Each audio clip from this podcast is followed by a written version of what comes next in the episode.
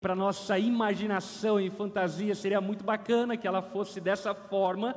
A história de Neemias é marcada por um crente comum que amava Deus, que se importava com as coisas de Deus e por se importar com as coisas de Deus, voltou a Jerusalém para edificar os muros que haviam caído, mas lá ele mesmo e junto ao povo, muitos erros foram cometidos e esses erros tiveram um preço muito alto, ao ponto de que Malaquias teve, teve que vir depois exortar e corrigir aquele povo que estava pecando contra o Senhor em várias questões e vários pecados. Portanto, Neemias é a história de um homem comum que ama a Deus, ama a obra de Deus. E ainda que tenha cometido erros, certamente serve de inspiração para mim e para você, porque devemos ter esse coração de Neemias. E o objetivo pelo qual nós entendemos e decidimos que iríamos iniciar o ano falando sobre Neemias, estudando o livro de Neemias, é porque estamos vivendo em um tempo aonde, como cristãos, como igreja local, como igreja global, onda dura, de fato existem muitas obras a serem realizadas, existem muitos muros a serem reerguidos, existe o templo da presença de Deus para ser retomado e o culto e a adoração a ser retomado, porque nós vivemos em um tempo aonde, inclusive essa semana, a OMS fez uma projeção para o ano de 2022 aonde possivelmente a pandemia findará nesse ano. Glória a Deus que a OMS esteja certa nessa perspectiva. E se tratando disso, estamos vivendo uma realidade de pós-pandemia, aonde muitos irmãos foram exilados domesticamente, foram para suas casas, muitos não retornaram para a convivência, para a vida da igreja, para a vida da comunhão, para a vida da adoração. Vivemos em um tempo onde, como igreja, precisamos nos unir para reconstruir aquilo que está caído, aquilo que está quebrado. Ministros e líderes, servos de Deus, precisam ser despertados do sono. Inclusive, na virada de ano, eu comentei acerca disso, e uma das coisas que tem me surpreendido ao longo desse ano e ao fim desse ano é o quanto existem pessoas valiosas, preciosas, tementes a Deus, apaixonadas por Jesus, que têm vivido uma vida sonolenta com Deus, uma vida apática, passiva, abaixo da média com Jesus e com a igreja. E eu creio que é um tempo de despertamento desses ministros, líderes, pessoas que foram erguidas, estabelecidas por Deus para o servirem.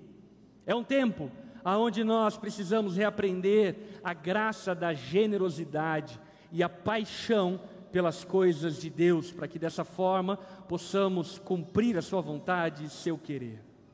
Portanto, para iniciarmos esse tema em obras, eu quero ministrar uma mensagem a você que eu intitulei de Neemias e a igreja pós-pandemia. O que Neemias, no capítulo 1, tem a nos ensinar para a igreja nesse período de pós-pandemia.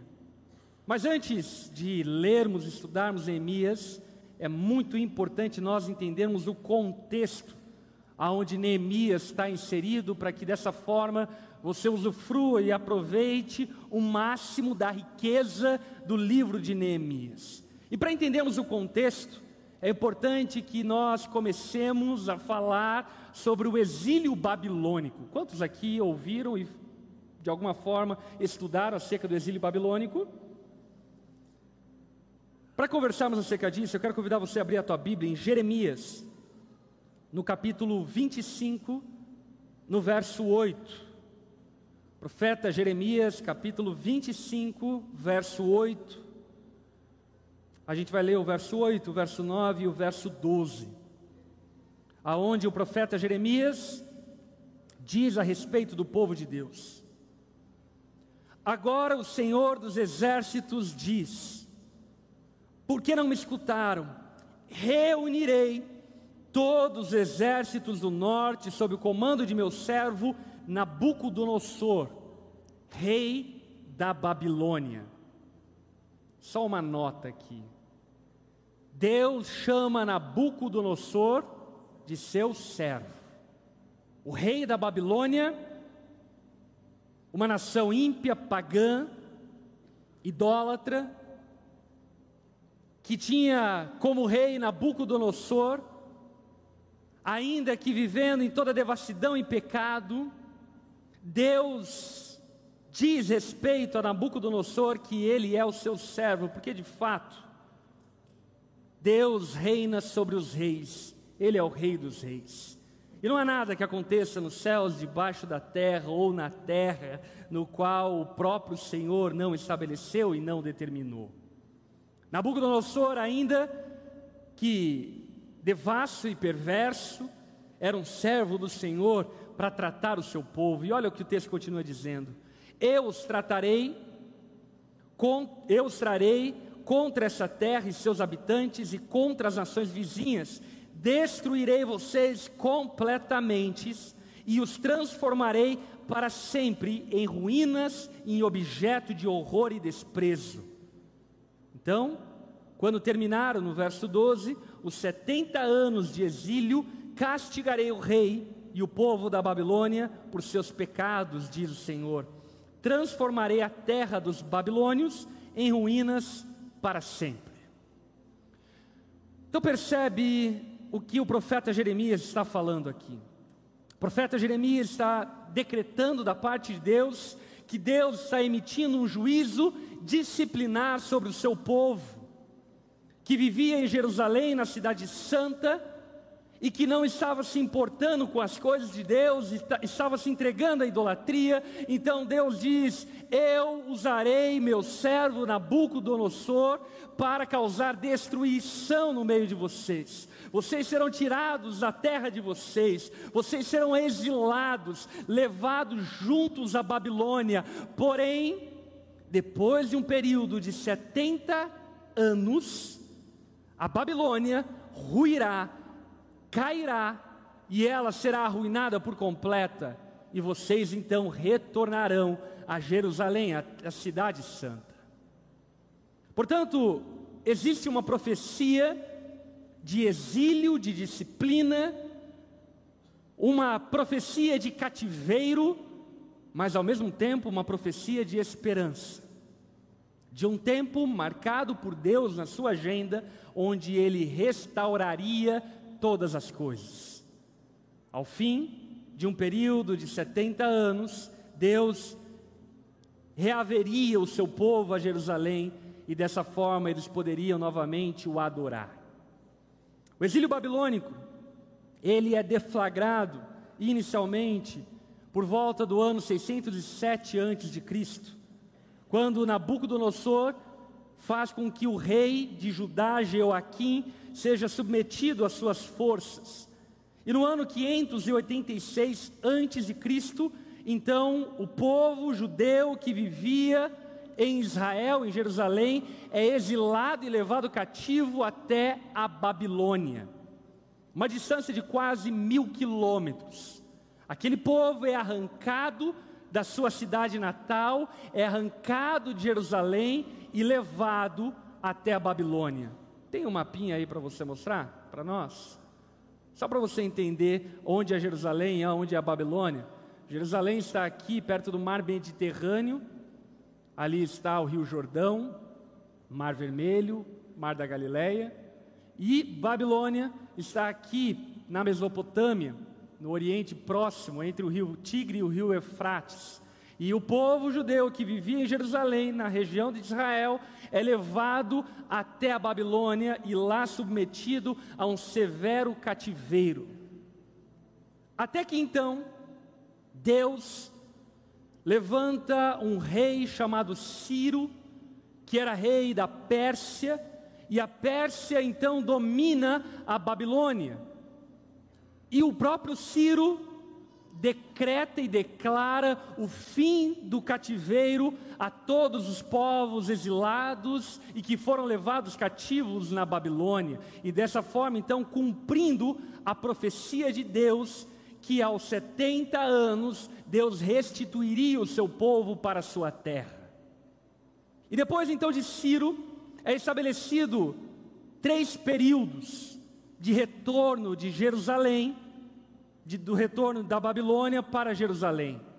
O primeiro retorno, ele é deflagrado e ele é liderado por um homem chamado Zorobabel. O segundo retorno, ele é liderado e é encorajado pelo Esdras, e o terceiro retorno por Neemias. Três períodos de retorno, aonde Zorobabel retorna para estabelecer o templo que havia caído, Esdras retorna para ensinar a lei de Deus e Neemias retorna para reconstruir os muros em Jerusalém. Então perceba, qual é o cenário de Neemias? O cenário de Neemias é o cenário de um povo que viveu cativo, afastado da cidade santa, afastado da adoração a Deus, afastado da presença de Deus durante 70 anos. E agora então Neemias está retornando para Jerusalém, para que retornando a Jerusalém, os muros possam ser reconstruídos e a profecia de Deus seja cumprida. Qual profecia? Não somente a profecia do retorno a Jerusalém, mas principalmente a profecia de que a glória do segundo templo seria maior do que a do primeiro. De que em Jerusalém, na cidade santa, todas as nações da terra se juntariam para adorar ao Deus, Criador dos céus e da terra, ao único Deus que haveria tempos de paz, de refrigério, de alegria, de prazer eterno. O povo aguardava com expectativa esse cumprimento. Então Deus começa a erguer os seus servos, Zorobabel, Esdras e Neemias, para que esses então retornem a Jerusalém e estabeleçam o cumprimento dessa profecia. Aliás, por curiosidade, Esdras e Neemias é um livro único. Foi dividido depois de um tempo na história, mas os dois são uma continuidade de um cronista que escreve acerca desse período do exílio babilônico, do retorno do exílio babilônico. Dito isso, então, agora abra sua Bíblia em Neemias, capítulo 1, verso 1.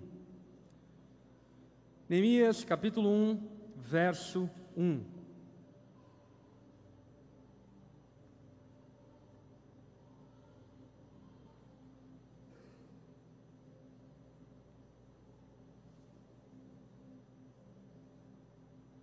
Acompanhe a leitura junto comigo. Essas são as memórias de Neemias, filho de Acalias. No mês de Quisleu, no vigésimo ano do reinado de Artaxerxes, eu estava na fortaleza de Suzã. Anani, um de meus irmãos, veio me visitar com alguns homens que haviam chegado de Judá. Perguntei-lhes a respeito dos judeus que haviam regressado do cativeiro e da situação em Jerusalém. Eles responderam: as coisas não vão bem para os que regressaram à província de Judá. Eles estão passando por dificuldades e humilhações. O muro de Jerusalém foi derrubado e suas portas foram destruídas pelo fogo. Quando ouvi isso, sentei-me e chorei Durante alguns dias lamentei, jejuei e orei ao Deus dos céus. Vamos orar, baixe tua cabeça, feche seus olhos, vamos conversar com o Senhor. Pai, nós somos gratos ao Senhor por estarmos aqui reunidos como igreja, no segundo dia do ano de 2022, que privilégio. Senhor, nós cremos nas tuas promessas, cremos no ano aceitável do Senhor, cremos na glória do segundo tempo, cremos que um dia estaremos reunidos com todas as nações da terra para adorar ao Senhor. Nós cremos em Ti, Jesus. Cremos que Tu és o Rei dos Reis, digno de toda adoração, honra e louvor para todos sempre.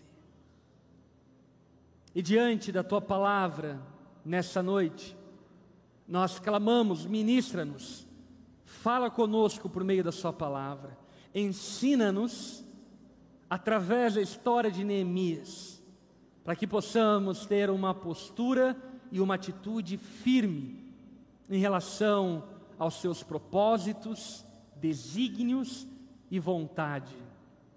Fala conosco, Pai. Nós desejamos viver um ano de 2022 rendidos a, a Ti, Senhor, cooperando e participando ativa e verdadeiramente da Sua obra. E eu clamo a Ti, Pai, desperta-nos no segundo dia do ano, desperta-nos para isso. Desperta, ó Pai, os seus ministros sonolentos, desperta, ó Pai, o seu povo, que talvez seja tão preocupado com suas próprias coisas, e faça-nos olhar para tuas coisas, se importar com a sua obra, desejar a tua glória. Senhor, Desperta-nos. Desperta-nos, ó Pai, do exílio que muitos de nós vivem. E faça-nos, ó Pai, arregaçar as nossas mangas para servirmos, adorarmos ao Senhor de maneira devida. Fala conosco nessa noite, Espírito Santo.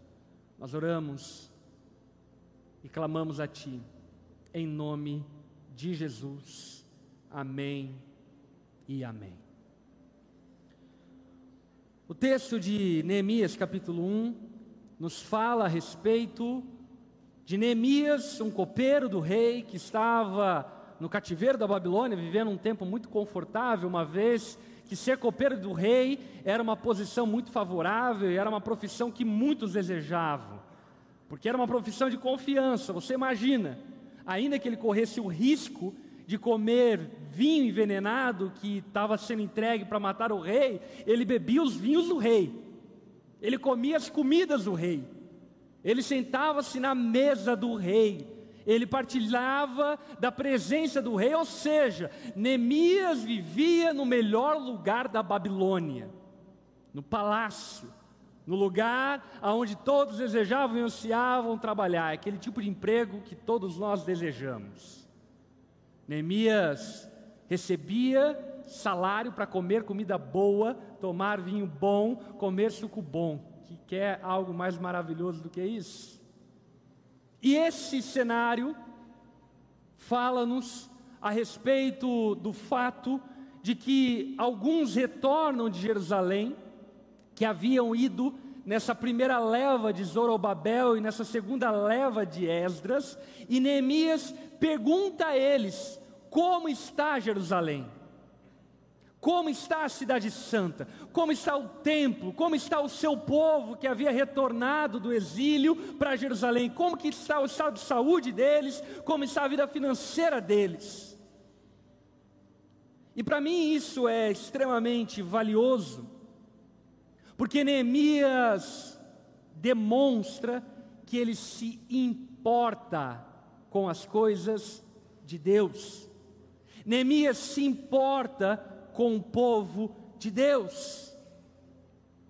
E eu não sei você, mas eu conheço muito crente que simplesmente lava suas mãos a respeito do que está acontecendo na igreja, a respeito do que está acontecendo na igreja de Cristo, na obra de Deus, e simplesmente não se importam com aquilo que está acontecendo. São meros coadjuvantes na igreja, na vida cristã, na empresa onde estão, são como árvores do cenário que não cooperam, não participam e não se importam com as coisas de Deus. E Neemias nos ensina de antemão acerca disso, acerca do quanto nós devemos nos importar com as coisas de Deus, nos importar com a Sua obra, nos importar com a igreja, nos importar com aquilo que Deus está fazendo ou deixando de fazer. Sabe, muitos problemas, dificuldades poderiam ser evitadas se nós nos importássemos. Por exemplo, você, pai, maravilhoso, vem até a igreja, leva o seu filho para ficar lá no kinder, é muito bem assistido e você sabe que isso tem um valor enorme. Se você fosse pagar horas de babá para ficar com seu filho no período de culto que você está, você sem sombra de dúvida pagaria bem caro por isso. E não tem nenhum problema, maravilhoso, que serviço incrível que a igreja tem prestado para a sua família, não é mesmo? Quantos filhos tem, quantos pais têm filhos aqui no Kinder? Agora a pergunta que eu lhe faço é: você se importa? Você se importa com quem está servindo lá no Kinder? Você se importa com a estrutura do Kinder? Mas não se importar no sentido do tipo, meu filho não fica em lugar sujo se importar no sentido de tem alguém para limpar esse lugar? Porque se não tiver, eu estou aqui para limpar. Tem brinquedos novos para as crianças? Porque se não tiver, eu tenho alguns brinquedos lá em casa que eu posso trazer para a igreja e servir as outras crianças. Neemias mostra um coração que tem sido cada vez mais raro nas igrejas. Um coração de alguém que não simplesmente é a plateia do mover de Deus, mas se importa com o mover de Deus, se importa com aquilo que Deus está fazendo, se importa com as adversidades, com os problemas, com as lutas que porventura a igreja e a obra de Deus esteja passando. Deus, Ele está procurando pessoas que se importam com aquilo que Ele se importa. E deixa eu lhe falar algo. Deus não se importa com muitas das coisas que nós nos importamos. Sim ou não? Deus não perde o sono por causa que o teu Flamengo não ganhou a Libertadores. Deus não fica abalado, entristecido, porque o teu time não contratou tal jogador. Deus não se importa com muito daquilo que nós nos importamos. E uma das orações que eu tenho feito ao Senhor, desde quando eu comecei a mergulhar em Neemias, é exatamente essa: Deus me ensine a se importar com aquilo que você se importa. Me ensine a se preocupar com aquilo que você se preocupa. Me ensine a me ocupar com aquilo que você se ocupa. E Deus se ocupa e se preocupa com o seu povo, com a sua obra, com a sua glória, com os seus propósitos. Vamos lá, meus irmãos. 2021 terminou. Se você fosse colocar uma porcentagem de ocupação e preocupação com as coisas eternas ao longo do ano de 2021, qual seria o percentual do quanto você se importou com as coisas de Deus ao longo de 2021? Eu não quero te expor de forma alguma, mas eu não tenho dúvida que muitos de nós dariam um percentual extremamente baixo ao seu nível de ocupação e preocupação com as coisas de Deus. Quantos cristãos se entregaram e se preocuparam com políticas, se ocuparam e se preocuparam consigo mesmos, se ocuparam e se preocuparam com a sua estética, com a sua beleza, se preocuparam e se ocuparam com seus próprios interesses, como diria o profeta Ageu, vocês estão morando em casas apaineladas enquanto meu templo ainda continua em ruínas. E em detrimento disso tudo, não nos importamos com aquilo que Deus se importa.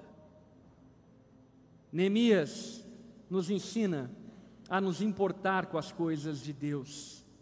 Ele questiona e pergunta, ele pergunta: Como está Jerusalém? Como está o povo de Deus? Você faz esse tipo de pergunta? Deixa eu falar algo a você. Na minha longa jornada de pastor até aqui, 15 anos, eu consigo me lembrar na minha mente, talvez posso contar em duas mãos, de irmãos, por exemplo, que me preocuparam, me procuraram, preocupados e querendo de alguma forma saber como poderiam ajudar e se a igreja estava bem, por exemplo, na área financeira. Você se preocupa com isso? Você se importa com isso? Você se importa se existe recurso para sustentar aquilo que Deus está fazendo no nosso meio através de nós? Ou se, raras exceções, você simplesmente dá o seu dízimo, a sua oferta, lava suas mãos e diz: Deus abençoe. Neemias ele tinha um coração de alguém que sabia que participava da obra de Deus. Ele se importava porque ele era parte. Devemos nos importar porque somos parte. Deus está construindo algo em nós e através de nós, e por esse motivo devemos nos importar, inclusive perguntando. Perguntando ao seu apacentador o que eu posso fazer para ajudar o meu GP perguntando ao Kinder, a Lê que cuida do Kinder, o que, eu posso fazer para ajudar o Kinder. Talvez você não vai conseguir fazer muitas coisas, mas se você se importar, isso já é algo muito precioso. Porque eu não tenho dúvidas de que todo recurso que a obra de Deus precisa está no meio do povo de Deus. Eu lembro uma vez que nós estávamos com um projeto de melhoria e reforma no nosso espaço, e aí então eu disse, gente, a boa notícia que eu tenho para contar a vocês diante do desafio da reforma do nosso espaço é que nós já temos o dinheiro. E aí a igreja vibrou. É! A triste notícia é que ele está no teu bolso.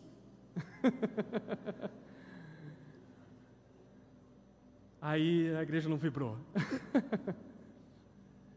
O que eu quero que você perceba, entenda e compreenda é que, de fato, isso por vezes é uma verdade, aquilo que os olhos não veem, o coração não sente.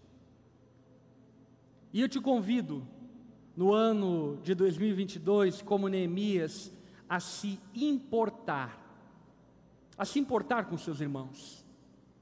Sabe, é fácil falar mal, criticar aquele teu irmão que você já não vê mais na igreja, e aí você descobriu que ele divorciou, e aí você então chega e fala para todo mundo: olha, ele era sempre safado a si mesmo, e divorciou e deu problema mesmo, e não se importar. Como que você está? O que aconteceu com você? Por que teu casamento chegou a esse ponto? O que eu posso fazer para te ajudar? Meu irmão, Neemias, ele nos ensina o quanto eu e você devemos ter o coração na obra de Deus ao ponto de nos importarmos com ela e nos importarmos com o seu povo. Olha para quem está ao teu lado, diga para essa pessoa: se importe comigo, porque eu vou me importar com você.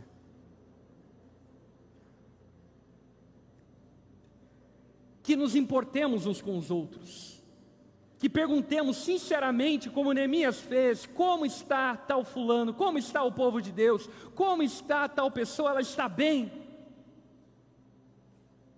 Devemos nos importar uns com os outros. Olha só o verso 5. Depois de receber um retrato triste acerca de como estavam as coisas de Deus, porque os muros haviam caído, havia injustiça social por toda parte, pobreza, a nação de Israel e o povo de Deus estava sendo desprezado por outras nações, e agora no verso 5, olha só o que o texto continua dizendo. Então diz Neemias: Ó Senhor, Deus dos céus, Deus grande e temível, que guarda as tuas alianças de amor leal para com os que te amam e obedece a teus mandamentos, ouve minha oração, olho do alto e vê que agora oro noite e dia pelo teu povo Israel. Confesso que temos pecado contra ti. Sim, minha própria família e eu temos pecado. Temos pecado terrivelmente contra ti. Não temos obedecido a teus mandamentos, decretos e estatutos que nos deste por meio do teu servo Moisés. Pode parar aqui um pouco. Na primeira parte do texto, nós vemos Neemias se importando e recebendo um relatório muito triste. Israel está em ruína, Jerusalém está com as muralhas caídas, o povo está sofrendo, estão passando por devassidão, pobreza e desprezo. Neemias se importa tanto com aquilo que ele chora. Você já chorou pelas coisas de Deus? Já? Você já chorou pela obra de Deus? Você já sofreu por aquilo que Deus sofre? E diante desse choro e desse lamento, note, onde Neemias estava? No palácio do rei.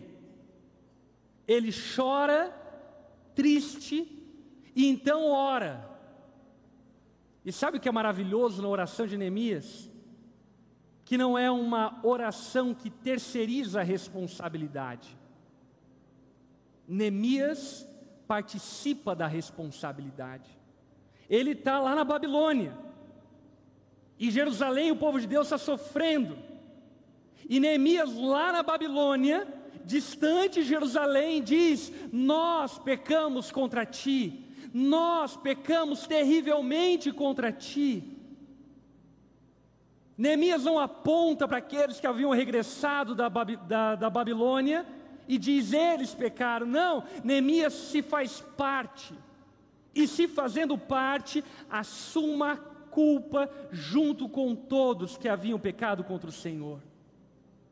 Meu irmão, Neemias nos ensina a não terceirizarmos as mazelas da igreja. Existem coisas tristes que acontecem na igreja de Cristo no mundo? Sim ou não? Muitas. Mas sabe qual é a postura de Neemias? Nós temos pecado contra ti. Não é aquele pastor, não é aquela igreja, não é aquele irmão, somos nós. Porque nós somos o teu povo, nós somos a tua igreja. Meu irmão, pare de terceirizar a culpa.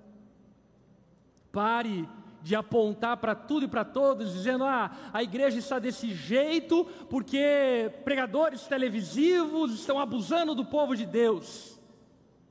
Isso pode até ser verdade, mas a igreja não está desse jeito por causa deles, até porque essas pessoas, elas só subsistem porque existe um povo pecaminoso que se alimenta desse tipo de engano e de ilusão e que não serve genuinamente a Deus. Não devemos terceirizar a nossa culpa. Eu, você, povo de Deus, que estamos vivos em 2022, temos uma oportunidade, temos uma vida para fazer o reino de Deus acontecer em nós e através de nós. Amém?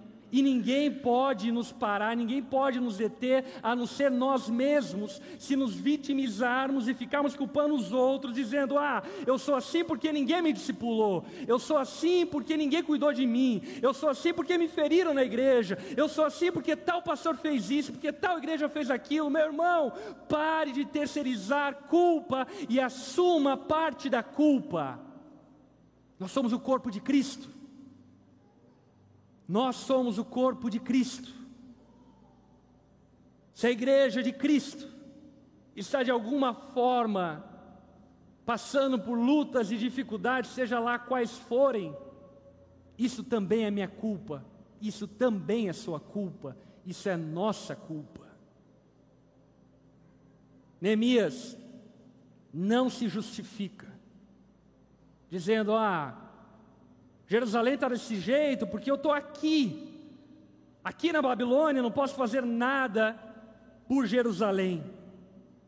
Pelo contrário, Neemias bate no peito e diz: temos pecado terrivelmente contra ti. Não é culpa da sua esposa a sua infidelidade. Eu já cansei de ver maridos e esposas culpando o marido ou a esposa, dizendo: Ah, eu adulterei porque ele não cuidou de mim. Não é tua culpa. Você pecou. Assuma a sua culpa. Torne-se participante da responsabilidade. Não é culpa da economia a sua negligência nas ofertas. Ah, esse ano de 2021 eu não fui fiel e generoso às minhas ofertas, porque a economia está quebrada. Meu irmão, esse povo estava voltando da escravidão, do exílio da Babilônia, com a missão de reconstruir um templo feito de ouro, feito de prata, pedras preciosas. Eles não tinham muito recurso, mas ainda assim eles tinham a responsabilidade de reerguer aquele templo, de reerguer aqueles muros. Portanto, não culpe a economia, não culpe seus amigos por causa da sua falta de postura evangelística. Assuma a responsabilidade. Neemias, ele nos ensina a não terceirizarmos a nossa culpa, assumirmos nossa responsabilidade. Existe muita coisa a ser feita na igreja de Cristo. Existe muita obra para ser feita para a glória de Deus. E sabe de uma coisa? Tudo isso é minha e a sua responsabilidade. Não podemos lavar as mãos e sermos indiferentes como se os outros fossem culpados e nós não. Verso 8 de Neemias 1. Por favor, Lembra-te do que disseste a teu servo Moisés: Se forem fiéis a mim, eu os dispersarei entre as nações. Mas se voltarem para mim e obedecerem os meus mandamentos e viverem de acordo com eles, então, mesmo que estejam exilados nos confins da terra, eu os reunirei e os trarei de volta ao lugar que escolhi para estabelecer meu nome. Neemias aqui está trazendo à memória a palavra de Deus. E diante da palavra de Deus, Neemias não é fatalista. Ele não se entrega dizendo: estou perdido, acabou tudo, Deus está com juízo sobre nós e eu não posso fazer diferente. Não, pelo contrário, Neemias lembra dos aspectos positivos da aliança de Deus. Lembrando que Deus é compassivo, Deus é amoroso, o nosso Deus é o Deus da ressurreição, que faz aquilo que está morto reviver, que faz aquilo que está abatido voltar a bater, que faz aquilo que está sem vitalidade voltar à vida. Neemias lembra ao Deus a quem ele serve, e ainda que Jerusalém, a obra de Deus, o povo de Deus, estivesse em uma péssima situação, e circunstância, Neemias, ao olhar para a palavra de Deus, olha para ela com expectativa e esperança de que Deus pode fazer nova todas as coisas. Neemias crê firmemente na aliança de Deus e não nele. Deus é fiel à sua palavra. Amém? Aquilo que ele prometeu, ele vai cumprir. Deus não é fiel a mim, Deus não é fiel a você, Ele é fiel à Sua palavra. E diante da palavra de Deus, Neemias se coloca diante de Deus e diz: Deus, eu creio na tua palavra, eu creio na profecia bíblica que fala sobre a restauração de todas as coisas, e por crer nisso, Deus, eu clamo a ti, restaura-nos, devolve-nos o vigor, devolve a sua presença ao nosso meio. Neemias traz à memória a palavra de Deus e trazendo à memória a palavra de Deus, enche o coração dele de expectativa e de esperança. Agora olha só o verso 10 e verso 11. O povo que tu resgataste com teu grande poder e com tua forte mão é teu servo. Ó Senhor, por favor, ouça a oração deste teu servo. Ouve as orações de teus servos que se agradam em te honrar. Peço que me concedas êxito hoje e que o rei me seja favorável. Nesse tempo eu era copeiro do rei. E assim o capítulo 1 encerra. Neemias é descrito ao fim do capítulo 1, falando a Deus acerca do anseio e do desejo que ele tem pela glória de Deus. Meu irmão, minha irmã, você anseia a glória de Deus? Você deseja a glória de Deus? Franca e honestamente, você deseja a glória de Deus manifestada neste mundo? Quanto você deseja? Quanto você anseia? Vamos parar para pensar em coisas tangíveis. Pensando um pouco aqui na nossa igreja. Você anseia que ao longo do ano de 2022 nós viveremos cultos gloriosos, aonde a glória de Deus vai ser manifesta no nosso meio, aonde pessoas vão se render a Jesus, pessoas vão ser curadas, famílias restauradas, filhos vão converter-se ao evangelho através da pregação de Cristo. Você anseia por isso? Você anseia e deseja que esse lugar seja cheio de pessoas, amigos, colegas, familiares, pessoas que talvez você nunca acreditou que pisariam na igreja e você anseia, deseja, sonha que eles sejam repletos, cheios da glória de Deus, e talvez até o fim do ano de 2022, você olhe para o lado e veja no momento de louvor aquele teu amigo do trabalho que você nunca acreditou que se renderia a Jesus, de mãos levantadas, adorando a Jesus, você anseia isso. O verdadeiro povo de Deus deseja a glória de Deus mais que tudo anseia a fama de Deus mais do que a sua própria vida. O povo de Deus, no primeiro século, para que a glória de Deus fosse manifestada e o Evangelho não fosse envergonhado, se entregavam como mártires para serem queimados como oferta de louvor e gratidão ao Senhor, porque aquilo que eles ansiavam e desejavam mais do que a si mesmos era a glória de Deus. E Neemias, demonstra-nos esse tipo de virtude, esse tipo de coração que eu e você devemos ter. O anseio em vermos a obra de Deus prosperando, em vermos a glória de Deus sendo manifestada, em vermos o Evangelho sendo proclamado, em vermos pessoas se rendendo a Jesus, pessoas de todas as nações, de todas as culturas, adorando aquele que é digno de ser adorado. Neemias encerra o primeiro capítulo, mostrando o seu desejo e anseio pela glória de Deus. Existe muita coisa para ser feito na igreja e na obra de Deus no ano de 2022. Mas isso só pode ser feito por pessoas que se importam com a obra de Deus. Pessoas que se importam com as coisas que pertencem ao Senhor.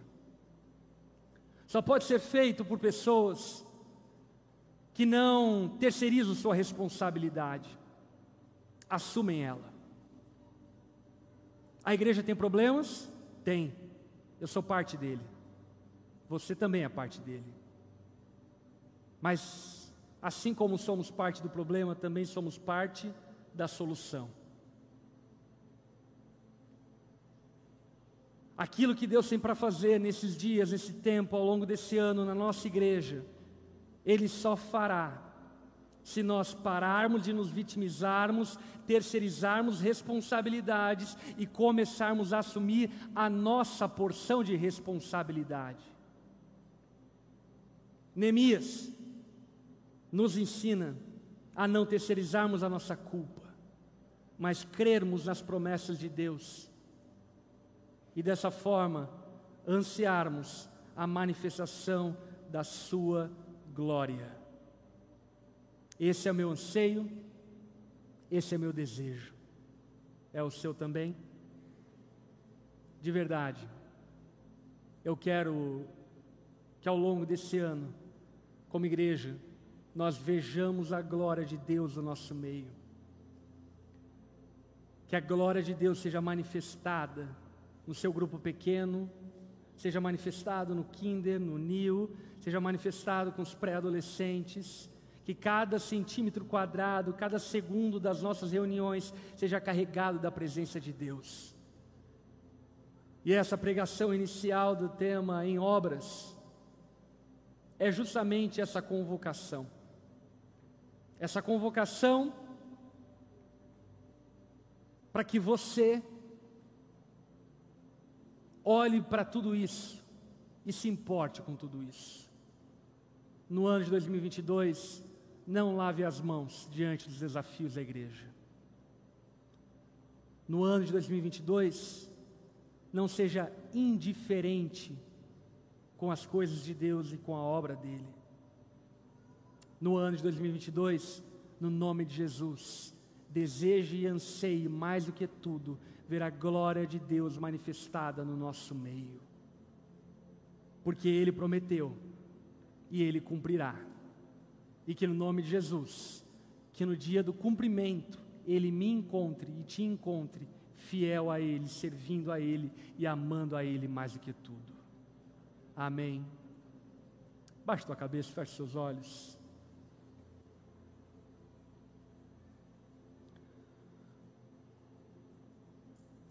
John Wesley, ele falava a seguinte sentença: Dai-me cem homens que nada temam senão pecado, e que nada desejem senão a Deus, e eu abalarei o mundo. A minha oração nesse ano é a mesma oração de John Wesley. Dai-nos cem homens que amem a Jesus, que se importem com as coisas de Deus, que se importem com os pecadores que estão morrendo sem conhecer o Evangelho, que se importem com o próximo, que se importem com a igreja, que chorem por aquilo que Deus chora, que sentem dor por aquilo que Deus sente dor Gente que anseie e deseje mais do que tudo a glória de Deus. E eu creio que se Deus encontrar no nosso meio essas pessoas, nós abalaremos o mundo com a glória de Deus. Nós, como nos dias de Neemias, temos muita coisa para fazer. Muros caídos, o templo em ruínas, o povo de Deus desprezado. E a pergunta que eu te faço no nosso primeiro culto do ano de 2022 é: o que você vai fazer diante disso?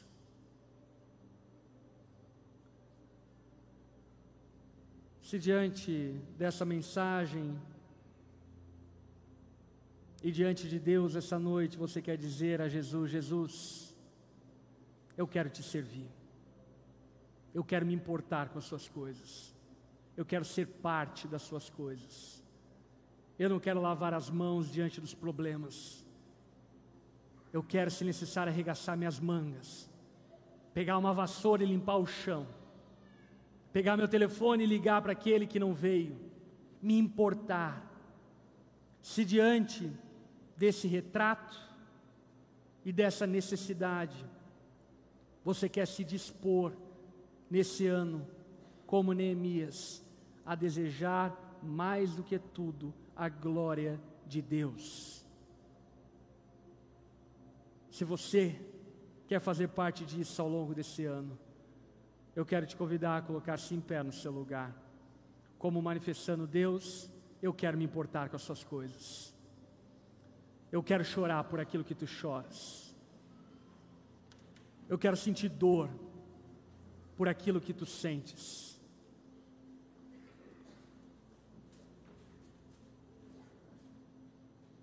Como igreja, nós temos muitos desafios, muitos. Esse mês ainda, estamos enviando o nosso pastor para Portugal, o nosso pastor para os Estados Unidos. Várias igrejas nossas estão em reformas, muitos desafios aqui em Joinville, desafios do NIL, centenas de adolescentes perdidos nas nossas casas que precisam ser acolhidos, abraçados, e nós precisamos nos importar com isso. Neemias estava em uma condição favorável. Ele era copeiro do rei. Ele estava bem. Ele não estava passando por aquilo que o povo de Deus estava passando em Jerusalém. Mas ele entendeu que ele fazia parte do mesmo povo. E o problema daquele povo era problema dele também. As dores daquele povo era a dor dele também. Que no nome de Jesus o Senhor possa nos encontrar desejosos e ansiosos pela glória dele no nosso meio ao longo desse ano. Amém. Vamos orar ao Senhor. Quero te convidar a levantar suas mãos aos céus.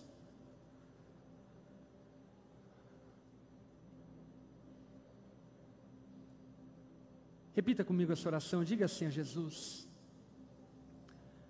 Senhor Jesus, me ensine a me importar com aquilo que tu te importas.